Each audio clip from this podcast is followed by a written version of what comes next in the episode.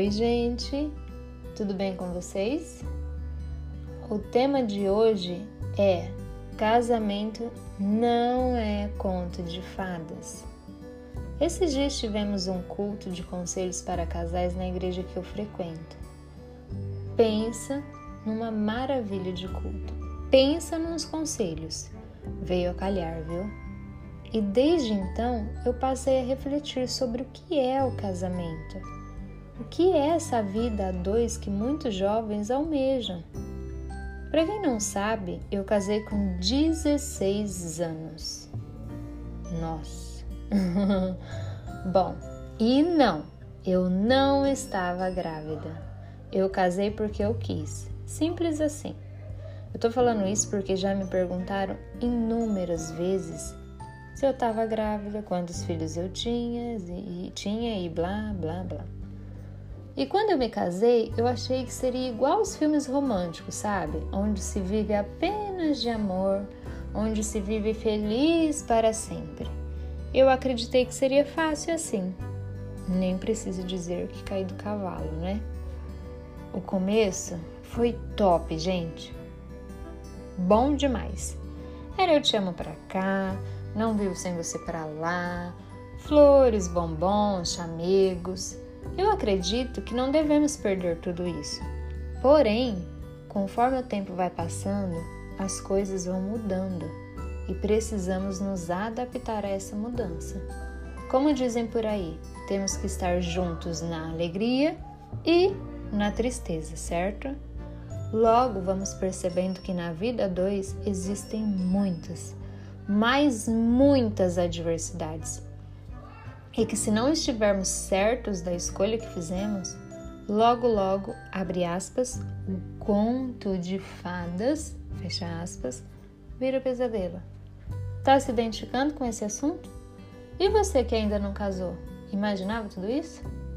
Mas calma, gente, casamento é bom também, só que tem que ser com responsabilidade. Não é assim, ah, vou casar, ponto final, deu certo, deu, não deu, largou, acabou. Não, gente, não é bem assim. Eu acredito que o relacionamento só começa a acontecer de verdade quando, com o passar do tempo, o eu te amo ganha um novo formato, onde o amar vai muito além de dizer, mas sim de compreender o outro, de ter paciência, mesmo quando a vontade que a gente tem é de dar na cara da outra pessoa, sabe? Amar passa a ser ouvir mais, falar menos, é deixar de ter razão às vezes, mesmo sabendo que você está certo. É ajudar a lavar uma louça, tá? Quando o marido estiver cansado, fazer uma massagem, tá? Viram como amar vai muito mais além do que palavras ditas? Digo com propriedade. Amar não é fácil, gente. É muito difícil mas é bom também. Quando navegamos pelas redes sociais, vemos inúmeros relacionamentos aparentemente perfeitos, felizes. Tô criticando? Jamais! Até porque acho que a gente tem que postar coisas boas, né? Mas eu te digo, não é sempre assim, não é sempre feliz, não é sempre perfeito. Te juro, gente, tem dias que o negócio fica tenso que você acha que não vai dar conta. Segue o meu raciocínio. Você vai estar com alguém que pensa diferente de você, que teve outra criação e que até aquele momento tinha sonhos diferentes dos teus. É, minha gente, conviver é aprender a lidar com o oposto, com o diverso. Conviver requer muita paciência e jogo de cintura. Eu, por exemplo, cresci vendo meu pai ajudando a minha mãe em tudo, em tudo mesmo. Enquanto ela lavava, ele cozinhava, enquanto um cuidava das crianças, o outro ia cuidava da casa, varria a casa, passava pano. Então eu cresci achando, achando que todas as casas eram assim e que quando eu tivesse a minha, com certeza seria assim também.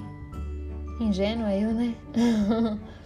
Já na casa do Rafa não existia essa, e ainda não existe, né, essa divisão de tarefas. Minha sogra, sogra sempre fez tudo sozinha. Inclusive, até hoje, ela coloca até a comida no prato pro meu sogro. Eu não tô julgando isso, tá, gente? Não tô falando que isso é certo, que isso é errado. Jamais. Cada família tem uma dinâmica e ponto final. Mas o que eu quero dizer com tudo isso é que você casou com um número, por exemplo, vamos, vamos pensar numa adição. Você é o número 5 e casou com o número 4. Juntos vocês vão formar número 9. Juntos vocês vão virar um número só. Em Marcos, no capítulo 10, versículo 6 até o 9, eu acho, fala assim: O homem deixará o pai e a mãe e se unirá à sua mulher, e os dois se tornarão uma só carne. O que eu entendo disso? O Rafa deixou a casa dos pais dele junto com os costumes e eu também. E juntos, eu e ele, vamos construir os nossos. Fazer isso é fácil? Não. Mas te digo, é possível. Relacionamento não é o tempo todo feliz. Vai ter os atritos ali até encontrar essa essa esse costume, essa união, acho que posso falar assim, né? Mas com muito equilíbrio, com muito esforço, de uma forma leve, divertida, a gente chega lá.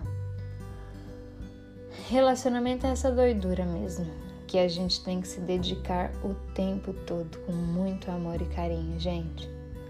Bom, acho que é isso, né?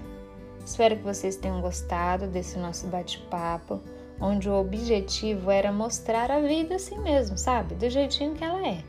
Sem contos de fadas, tá?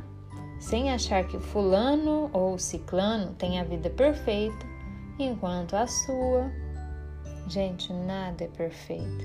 Estamos em constante aprendizado e construção. Então desencana. Se você está vendo um casalzinho perfeito lá no Instagram, é porque eles quiseram postar aquele momento. Não significa que é o tempo todo daquele jeito, tá bom? Ai, chega, né? Falei demais. Ó, vou parar por aqui, tá bom? Beijos e até o próximo podcast.